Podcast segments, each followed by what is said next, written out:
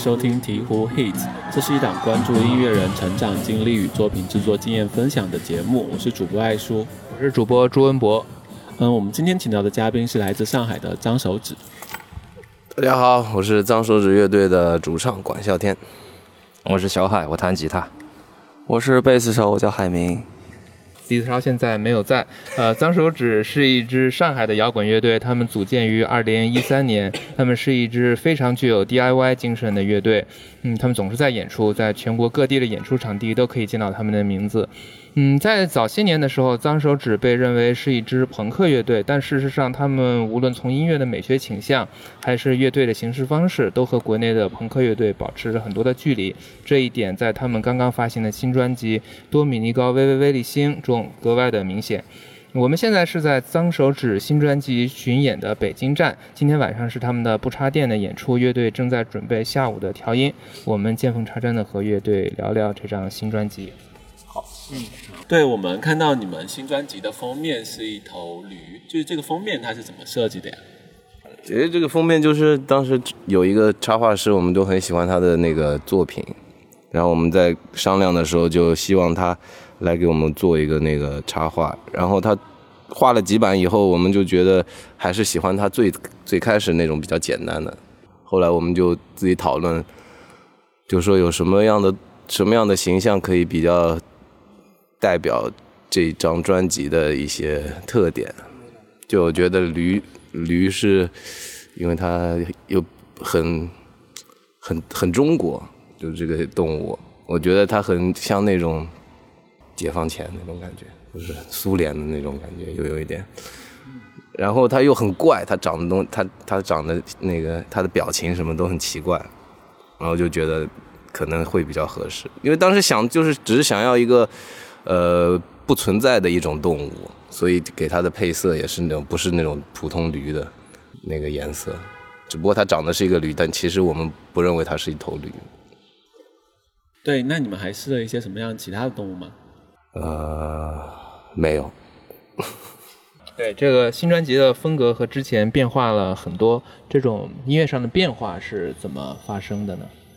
就是呃，作为这些新歌本身的话，其实就已经呃在初期成型的时候有点不一样。至于大家听到的高清无码重制这个专辑版的话，应该就是呃子超的加入，然后让整个的框架稳定了很多，而且律动组之间的段落衔接也开始变得层次比较明显，然后。呃，会有很多就是比较有呃地域风格色彩的大吉乐加入，然后使这张专辑的听感和之前不太一样。对，然后我看到很多人就是会给你们这张专辑打上那种世界音乐的这样的标签，我也听到了，它里面有呃很多呃不是西方传统的摇滚乐的这样的元素。就是世界音乐其实也是一个就是很大的这样的一个概念，就是你们可以自己来讲一讲这张专辑都融合了哪些地方的什么样的别的音乐的元素吗？或者说你们在呃做这些歌曲的这些年里面，你们在听什么样的呃地方的音乐呢？世界音乐我们一直都很都大家都很喜欢，就是也会经常听那种，不是那种传统的，就是那种大世界音乐，不过特别奇怪的那种，就是有一点那种元素的。其实大家都，但是我但是这张专辑我觉得主要还是摇滚乐，只不过是加了一些有一些那种元素而已。其实就是有些旋律比较地域化一点，别的其实没有什么特别，没有特别世界音乐。其实，你比如说《大富翁》那首歌，你就能听出来很明显的阿拉伯的那种感觉。然后像是呃 Mazel Tov 这种，它有一种就是苏联的这种，也说不上。其实我也没有研究过很多音阶，我只是觉得它听起来是这样的。你们是谁先开始想要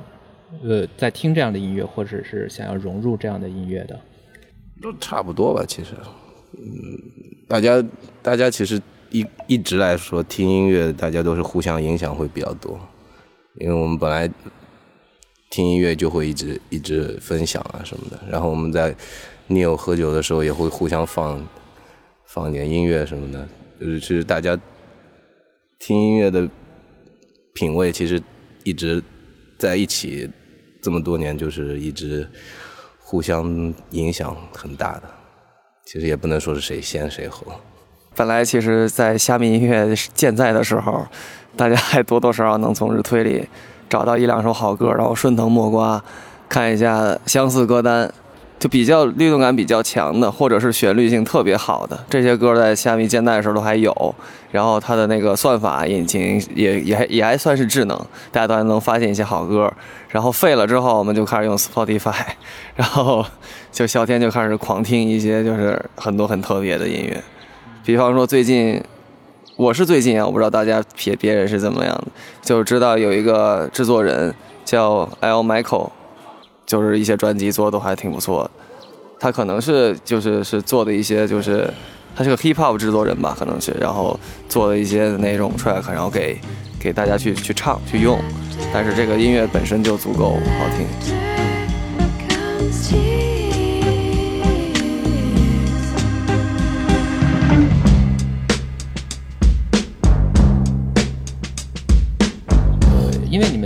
最开始是可能是更传统的这样的摇滚乐，然后现在再融入一些这样的元素，呃，其中是否有什么比较困难的地方？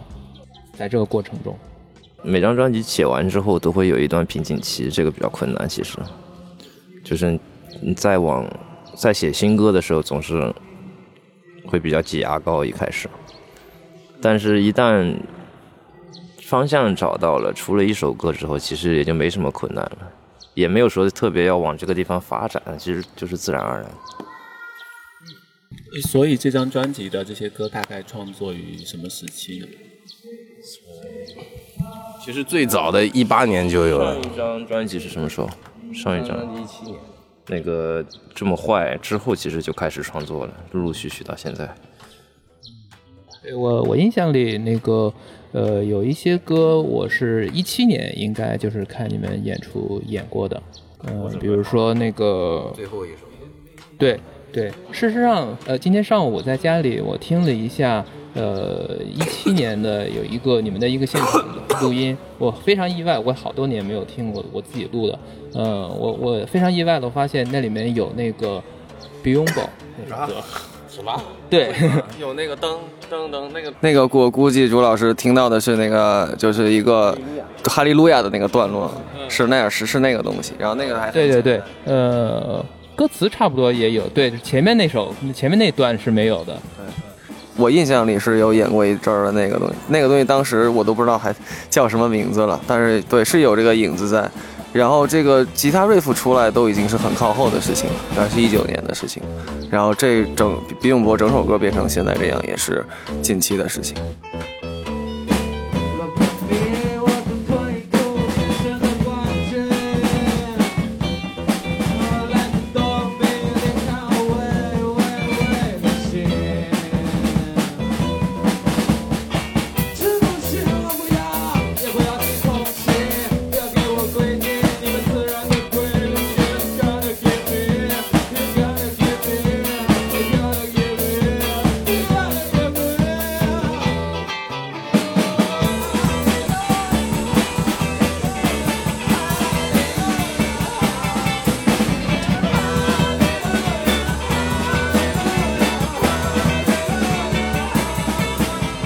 对，想问，通常你们是怎么来写一首歌的？就是无论是谁，可能先出个段子，然后大家配合，就就是这样，没什么特别的技巧。其实通常谁出段子会比较多一些？每个人都有，差不多多。鼓手没有，好，哎，但是《比永博》这首歌，它我觉得它的鼓其实蛮重要的吧？这是对这个是当时是怎么确定的呢？他不是鼓手，不是那种先出段子，就是比如说我们像赵子龙的话，之前比比如说你说《比永博》这首歌，就是赵子龙的那个时期写的嘛，然后。当时是小海出动机了以后，赵子龙配上的鼓，然后他配上鼓以后，就把整首歌都整个都改变了嘛。他虽然不会自己提前出什么段段落，但是他有自己很强的风格，他会把一首歌给改变。子龙当时打的鼓和现在子超打的鼓是一样的吗？不太一样，不太一样。他们呃，这两位之间是就是就一定是有区别的。呃，子超他本身自己的风格其实也蛮强的，会有很多啊很碎的那种小的段落，而且逻辑感也更强一点。但是他也也是就是怎么说，就是我完完完完整整的把赵子龙的那个 Africa beat 咚哒咚哒咚哒哒，还有有些新疆节奏型也都就是有最有特色的部分保留了下来，然后再加上他自己的，然后就变成了现在的这种。这种风格。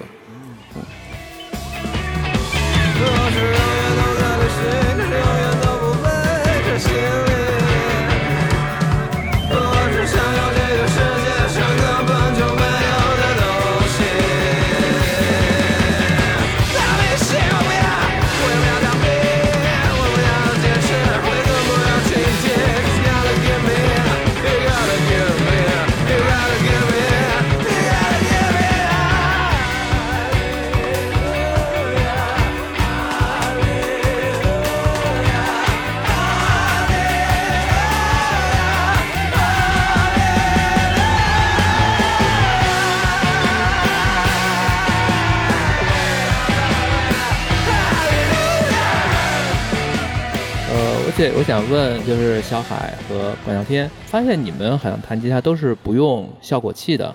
对，对我一直很好奇的是，就是你们的这种，呃，这种美学是怎么怎样形成的？主要是懒，就是因为懒，没别的。我本来就不会弹吉他，我弹吉他就是敷衍一下，效果器我就，嗯，就我从来没有研，他还研究过效果器，有一段时间。可能很早以前，但是我确实从来没有研究过效果器，我也不会用，就是我真的不会。他是会，但是他选择不，他不用，不用。主要是也没啥用，我感觉。第二就是懒得带，你带一块效果器的话，你就多得多带一个电源，多带一根线，就已经很麻烦了。所以干脆就一不做二不休吧，以后永远也不用了。你们录音的时候会用？呃，不用。呃，我我觉得你们的音乐中还有一个非常有意思的地方，就是现场演出的时候，有的时候会突然的加速，然后，然后再，再，反正就是速度，它是一个流动的。我不觉得它是一个，就是说打错了或者怎么样的。我觉得，但是它是一个不稳定的。这是你们刻意的一个选择吗？是，反正是怎么样的这样的一个事情？肯定不是刻意。就是真的是打打的不稳嘛？以前以前演出，你可能看我们以前演出比较多，对吧？现在小李的演小李加入之后，小李的 BPM 是是选择性的加速或者是减速，而且它是有个加速带跟减速带的。赵赵老师的话，他就是他他情绪到了就 就上来了。速度这个问题吧，就感觉是双刃剑。老赵很吃状态，他状态好的时候。呃，速度打得快，大家会觉得还挺冲的，啊，但是就会造，同时也会造成不稳，所以就是我们必须四个人错在一块儿，然后如果说只有他在那加速，我们不动，那就显得很尴尬。对，如果所有人都错了，那就是对了。是他说的。对，我想问管笑天，呃，你是怎么写歌词的？你会根据音乐来写吗？还是你平常就是会写一点，然后要要有新歌了就拿出来用这样的？其实都有，平时我也自己会写，然后有的时候自己写的东西用完了，然后就，呃，但是又有新歌的动机，我就会专门为这个新歌可能去写一个歌词，就是比如说我就先想想，先把唱的旋律唱进去，然后再往那个旋律里面再去写写歌词。但是也有那种我本来就已经想好了。写好了歌词的，然后我把整个可能我唱的旋律也已经想的差不多，只不过我就把那东西再套到那个新歌的框架里面也有。嗯，对，像呃你的歌词里很多，其实我觉得每首歌可能都有那种称之为 punch line 的地方嘛，这种金句。对，比如那个呃我的床是上海的走廊这种，这种你是会就是会故意的去把这些突出出来吗，在写歌词的时候。好像也没有，好像也不是故意，就是只不过就是有有这么一句话，确实没有特别想要去写一个什么 hook 这种的，除非是除非是真的有那个一首歌里面有有很明显的一个副歌的那个段落，你需要一个很重复的一个副歌，你可能会去构思一个去想一个 hook，但是你你说的那首歌，呃。礼貌那首歌，它就没有副歌，它所有都是主歌。我当时写的时候就根本没有想去写一个那个 punch line。这张新专辑里面这些歌曲，他们创作背后有没有什么故事？那肯定都有故事，每一个都有故事。因为写的东西都是真的发生过的，不然也很难写出来。对我来说，有可能有的人擅长。虚构，但是我好像不会。其实我写的很很很那个呀，很直白的，大部分都。你有什么不明白的哪一首歌？你你可以说一下，你可以说一下你想知道的。对对，实际上是这样的，就是我那个我买了一个你们的那个小杂志嘛，里面他那个写了就是运河的那个故事。想我想知道，就是别的歌词有没有是，比如礼貌这个歌，那就就是有一段时间。有有一段时间不是那个那种那个 A P P 特别火吗？那种，然后我也用过，我也用过一段时间。后来呢，后来不用了以后，很多年以后，我又想起来以前有这么一个 A P P 的，然后我就再把它去下回来。下回来以后，我再打开看我以前那个 A P P 里面的是什么，然后我发现我的那个签名就是那个，就是这那个那一句话，就是我很懂礼貌，但是我不交朋友。我发现那个那是我当时的签名，然后我就通就很就挺有感触的嘛，就通过这个事情，然后就通过这一句话，然后就把这整个整个事情把它写成了一个歌词。对对，这这张专辑应该是你们的第一张，就是真正意义上的就是录音室专辑，因为之前好像都是在那种排练室什么的录的。对，好像是，嗯。呃，我听说你们在录这张之前，呃，你们做了一个预录，呃，你们可以讲提出来的是吧？嗯，对对，你们可以讲一讲这个预录这个事情吗？我把李子超叫出来吧。好呀，好啊。音这个东西呢，它本质上来说，哦，不不是。你在 学他说话，我来说说。对，你们可以先来说一说你们。呃，小李说这个事情之前，我是我不太知道这个。这个这种这种准备的用意，或者说是，呃，能帮助的到底有多少？但是全部出来之后，我发现是是一个特别好的一个举措，就是对乐队来说，一定是就是非常它正向作用非常的就积极的作用非常的大。然后它是有，因为就是录音版肯定是要先确定一个速度，然后速度又跟整个的情绪关系关联很密很大。然后你有时候可能速度稍快或者稍慢了，呈现出来的情绪也不一样，然后整个音乐的密度也不一样，你能塞进去的东西也就不太一样。你像是，呃，也就是 m u z z l e t o f f 第二首歌，这首歌的话，就是如果不是在那个速度之下，那编出来的像是其他的其他的华彩乐章的段落，听上去也就不太一样。所以就是试录音是一个非常非常好的一个一个对乐队。即将录音期间，中间这段时间的一个呃冷静冷静剂这么一个东西，它会让你整个人就是稳下来，然后去想一下你的作品究竟呈现出来的听感是一个具体到每个音符会是什么样，就可以让你自己在家用电脑就 MIDI 了，用那个 Logic，随便你用什么软件，然后去就是把你想呈现那部分呈现出来。就我听说这次预录音之后，你们还改了一些作品，就是听着这个录音，就是有哪些歌是通过这个这个这个过程把它完善的？每首都有加东西，对，就是可能我们录完以后录个三大件，加带个唱，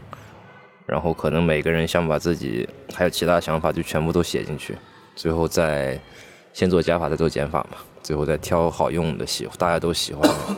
在正式录音的时候再采用，就是这样。你说的就是这样的，就三大件之外的这些乐器吗？呃，不一定是乐器，可能是乐句。比如说，可能我用吉他弹了一个乐句，然后我觉得后期在录音的时候，比如说像甚至带了小提琴，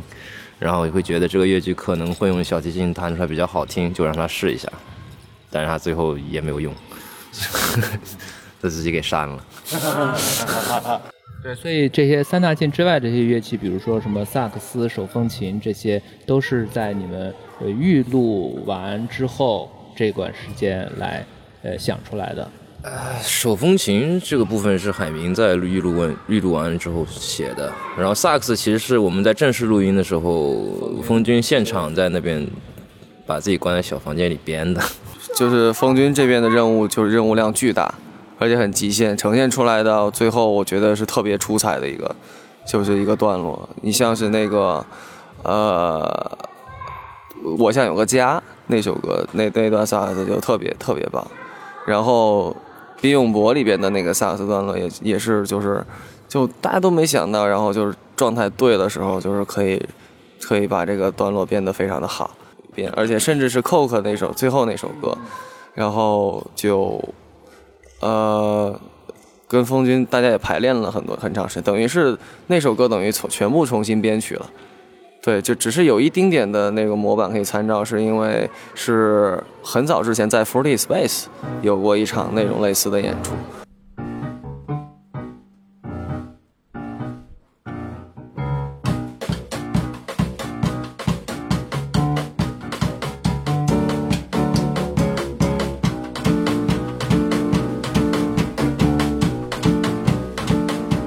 然后只是钢琴沿用了。前半段只是沿用了前半段而已，然后剩下的都是大家即兴创作的，等于是在棚里写了两首新歌，一个是这个开场曲，第一首和最后一首，对，第一首和最后，等于是全都重新编曲、重新写。好像是那个曼陀林和那个琵琶是你们在录音的间歇，然后去新街口琴行买的，是吗？对，好像你们之前都不会这些乐器，是吗？差不多吧，弦类乐器多少有点相近的吧，可以参考一下。其实是不会，但是上手也不能说完全不会弹，可以摸一摸。其实那个没有，那个时候发工资了，所以就想消费就买了。琵琶是本来运河我就想在那儿加一个这样的音效，然后是最后我是直觉上我觉得琵琶是最合适的，它不是那种没有不像是钢弦。铁就是金属类的弦类乐器的那个声音，它更接近于尼龙弦，或者是长，就是用动物肠子制作的那种弦发出来的声音，就是运河的第二段主歌嘛，然后会有一个那个像采耳似的那种音效，就是。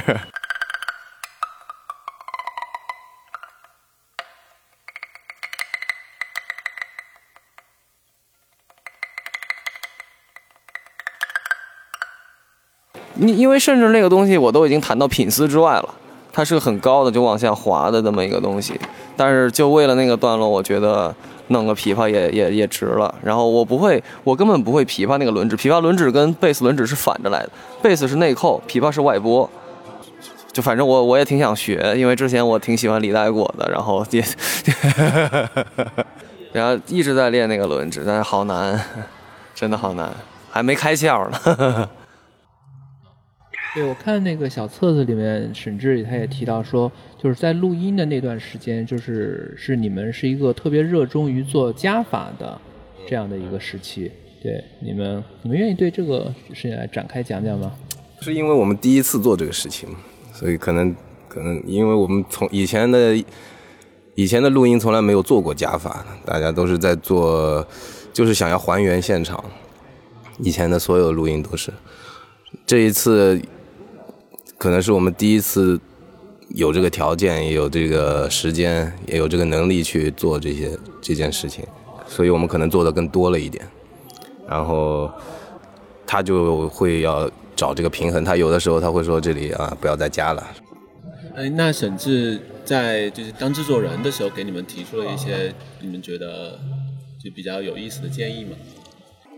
嗯，他基本上就是说我们在我们在那个不能决定这一遍录完之后好不好的时候，他就会问他，我说就我问沈志，你觉得怎么样？你觉得就好就行了，你觉得不行就还要再录一遍。对，然后但是细节上的细节上的建议，其实因为我们自己的那个一开始的准备就已经很多了，所以细节上的建议他更多的是说够了够了，不要再弄。对，他在后期做的时候也也删减掉了一些他。删减的最多的是自己，他把自己东西删了很多。对，还有一个我觉得很呃比较有意思的事情吧，你们这个开场曲就是这个哦今夜，呃，你们是用的就是一个麦克，然后就是同期这样录的，呃，后来我发现就是丢莱卡他们的专辑里的开场曲也是用的这种方式来录的，所以这个这个主意是最先谁提出来的？你们这是李平提出来的。李平，李平给小图他们录音的时候用的这个方式，然后后来他就推荐给我们说这个方式很好很好什么，然后后来我们有这个机会，我们就也也试了一下这个方式，我觉得很很自然，这个方式比后期摆位后期做摆位更自然一些，听起来，嗯，可能就是对前期的要求会比较高一点。我不太，我不，我不清楚，我们就是如果整张专辑都这么录的话，有没有可能不是那么现实？嗯、但是我很希望可以有一天可以试一下，就是至少我们三大件可以试一下这种方式。嗯就是你们录这张专辑，你们有呃，你们有扔掉的歌曲吗？就是在这这四年里面，弃用曲。哇，真的有，但是 但是扔掉扔掉的歌很多都已经忘记了。我觉得扔掉的歌应该是在上一张这么坏之前有很多，之后反而没有。我觉得基本上所有的歌全都用上了。之前有首歌叫叫 I Hate Cats，然后曾经是被这个就是上海的很多你你觉得上海的老外已经够开放了吧？他们都觉得难听，然后就就真的确实是挺牛逼的。反正有，反正是有几首有几首扔掉的。还有首大门，呃，反对，反正有有几首。噔噔我都忘，我已经想不起来了。那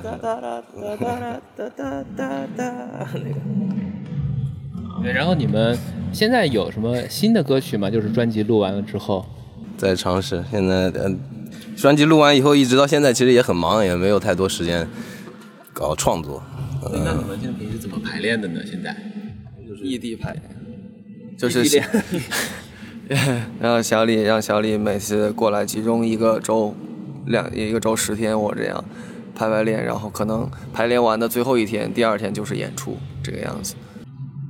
好，那现在下面我想问一个，就是关于这种异地恋的这样的一个问题。嗯，就是其实很多大学生乐队，可能他们大大学生毕业以后都会遇遇到这样的问题，就是还想一块儿玩乐队，但是呃成员又不在一个城市了啊。其实你们现在是有这个问题，而且我知道，其实，在以前子龙在的时候，有一段时间他是老住在北京，你们其实很早就有这样的问题。你们对这个呃这种异地恋的这样的也这样的一个状态，你们有什么很实际的解决方式吗？呃，你说如果在创作上的话，就是尽量把作品在排练之前做的更完整一点，嗯、就是段落更明确一点，就不需要太多，就排练的时候就会更有效率一些，然后，但是如果你说的是乐队成员之间的关系上面，这个就很难说了。这个每个每个乐队都不太一样，每个人性格也不太一样。有的时候我们可以这样，他们可能不能这样。呃，创作上，比方说你要写新歌，让大家都不在一块儿，呃，如果是大学生的话，我其实强烈建议大家用 GTP，然后就一个音符一个音符的把自己想弹的或者想演奏的东西给写出来，然后你再自己去上手去弄一下。然后大家现在软件也都很发达，可以找一个共同的，比方说 Logic，然后把所有人的演奏的音轨放进去，开个节拍器，然后看一下合合奏出来的东西是不是很好听，就像是试录音的效果是一样的。没有别的，没有办法给什么建议，因为线上就是很没有感情、很冷冰冰的。我觉得打字也没有什么意义，只有线下见面是最好的。对，我们是没办法用 GTP，的嗯，排我们排练，我们的一直在以来的习惯都是，就是排练的时候碰撞比较多的那种。现在的碰撞的频率也不能说少，就是。那个频率改变了，嗯，现在可能是连续一一一段的时间那样，好，呃，每天都每天都排练这样，这个方式我们还是在适应适应的阶段。就是那这种创作歌曲上面，你们和小李一起，和以前跟呃赵子龙一起，呃，有了怎么样的变化？就是纯粹是写歌，不是排以前的旧歌这样子的。啊，其实很大的变化，小小李和赵子龙就是很不一样的性格嘛。呃，小李可能是更成熟的一个乐手，他的习惯是他希望有一个整首歌，然后他去加入自己的段落，来辅助这首歌。但是赵子龙可能是那种他是他不管不顾的，他就他就是自己的那个风格，不管是什么东西放在他面前。什么音乐放在他面前，他都是把它改编成自己的那个东西，别的他也不会。就是，其实就是我们有很多以前的写歌的时候，很多动机并不是到最后呈现出来的效果，并不是我我们想的那样的，是因为被赵子龙影响了，很把整首歌都改带偏了，带跑偏了。但是这个是，但是我们就是已经很长时间，我们就习惯了这个，这就变成脏手指的一个风格了。小李，我们也跟他聊过这个事情，我们也希望他可能在排练的时候更主动一点，更加的放开一点，嗯，更加不用在乎我们想要什么东西，而更在乎他想要什么东西一点。对，我们还在找找这个平衡，因为我们现在跟他创，其实完全跟他创作的也只有那一首新专辑里也就那一首歌，就是那个小偷那首歌是完全和他一起创作的。但我也知道他可能对那首歌他自己的部分也不是特别满意，所以我们。关于创作上面，我们互相还是在找这个平衡。那我其实我觉得现在我还没有经验或者说资格去说这个两者之间的不同点，因为小李加入之后，很多歌是本来是就歌曲框架是定了的，所以呃，你像是《空房里小偷》这首歌，就是小李在没有歌曲结构的时候，他会做一个你像是三拍四转三，然后又变成那个。呃，再转一个律动，就这个是我们以前没有过的一种体验，就是很爽。就但是这个也也是我觉得是那种排练火花吧，一起写新歌的经验还不是很多，所以还是得等再出过几首歌之后，我才能说两者之间的对比或者是差异什么？如果里的小偷带着不醉不归的念头。祝你好运，该我写一封信，告诉我的信房里。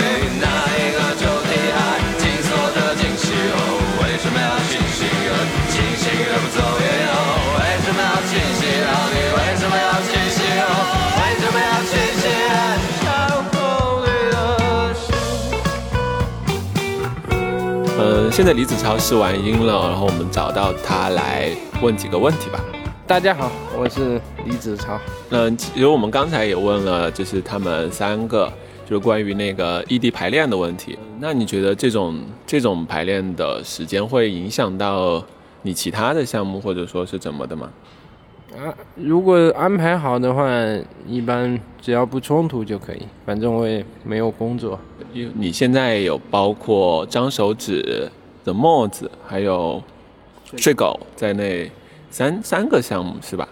对，这三个项目之间的创作，你觉得会互相有影响，或者说是你会对他们三个进行某种区分吗？在创作的时候？可能会不大一样一点。其实还有一个跟杨海松老师有一个，但是我们还没有开始演出，就是没事排排练、录录歌什么的。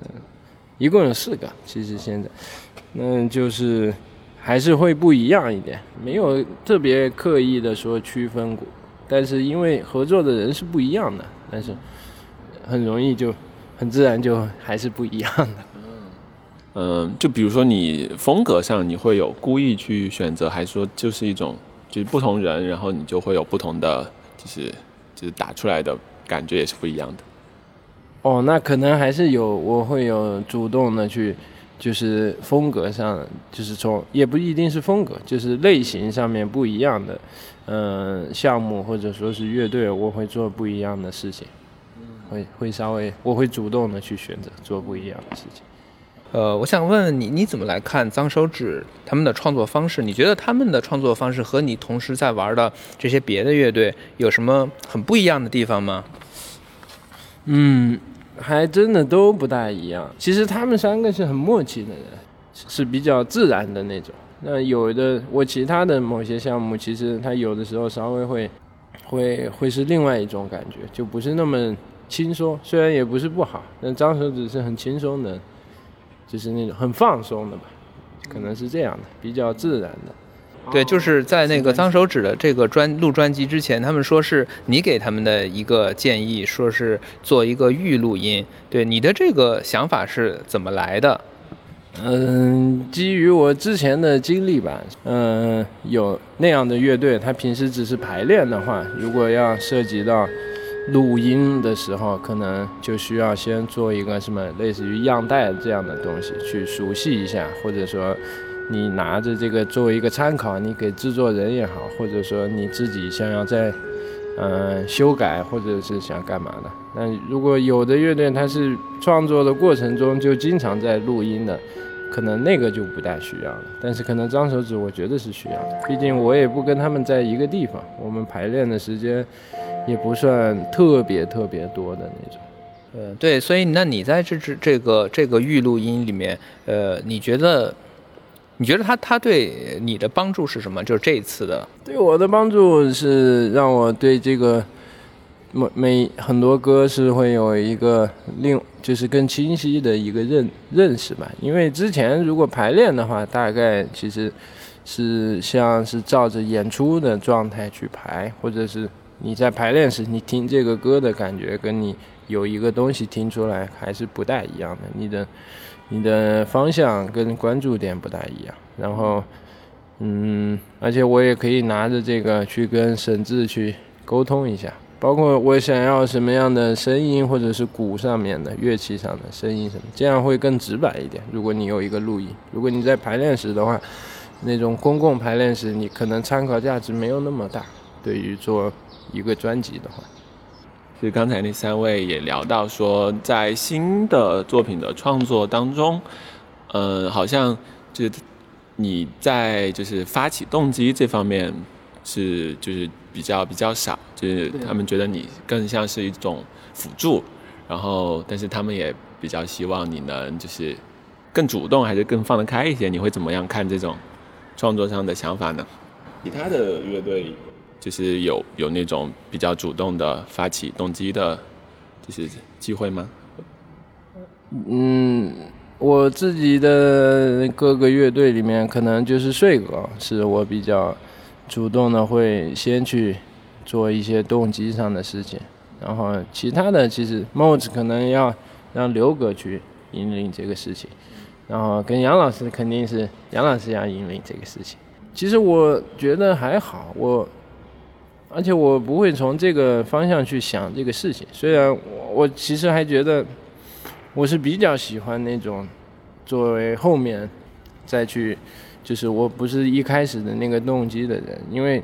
因为一个歌来说，它其实动机是很重要的，但是也并不代表那个东西就是最重要的。就是我我本来的角色我也很喜欢，就是在有的动机的情况下去看看怎么给它延伸一下。我我也丝毫不觉得自己没有动机就就没有特点了，或者说是没有什么。对，因为因为张手指之前的那个乐手就是就鼓手赵子龙嘛，就赵老师他的打鼓的风格就和你就很不一样。对你这样加入进来之后，你会去怎么样改他的之前的鼓吗？还是说你会怎么去处理这种变化？啊，肯定会，我基本上全部都改了嘛。但是，但是确实是因为是因为是不一样的人，那很正常。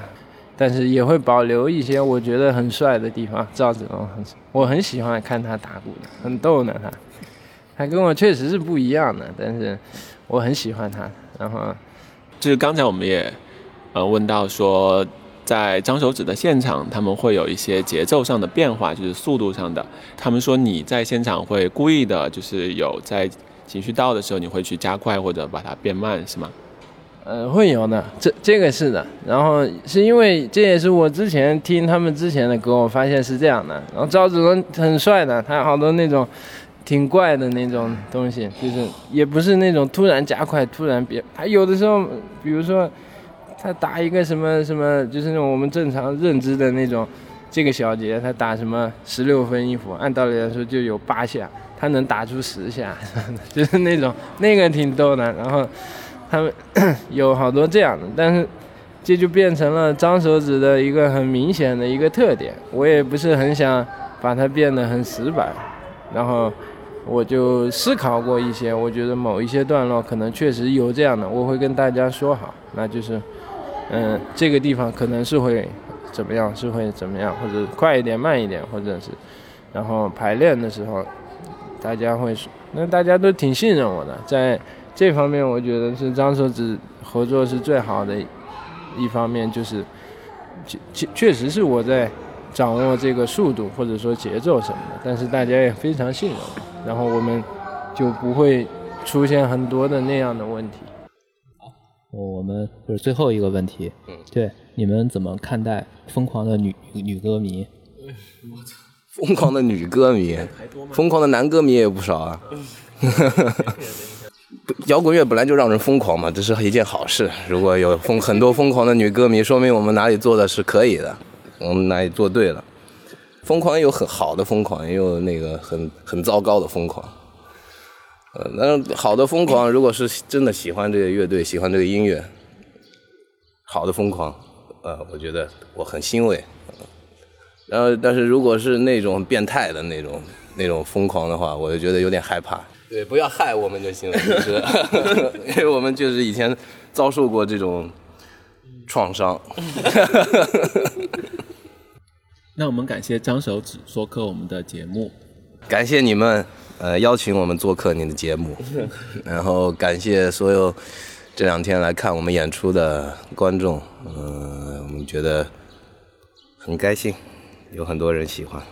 呃，你可以在呃网易云音乐、小宇宙、喜马拉雅、荔枝播客、爱发电、Spotify、Apple Music 收听我们的节目，也可以呃关注鹈鹕音乐学院的微信公众号。好，那我们最后来听完整收听《脏手指》的这首《运河》的故事。谢谢，谢谢，谢谢你们。我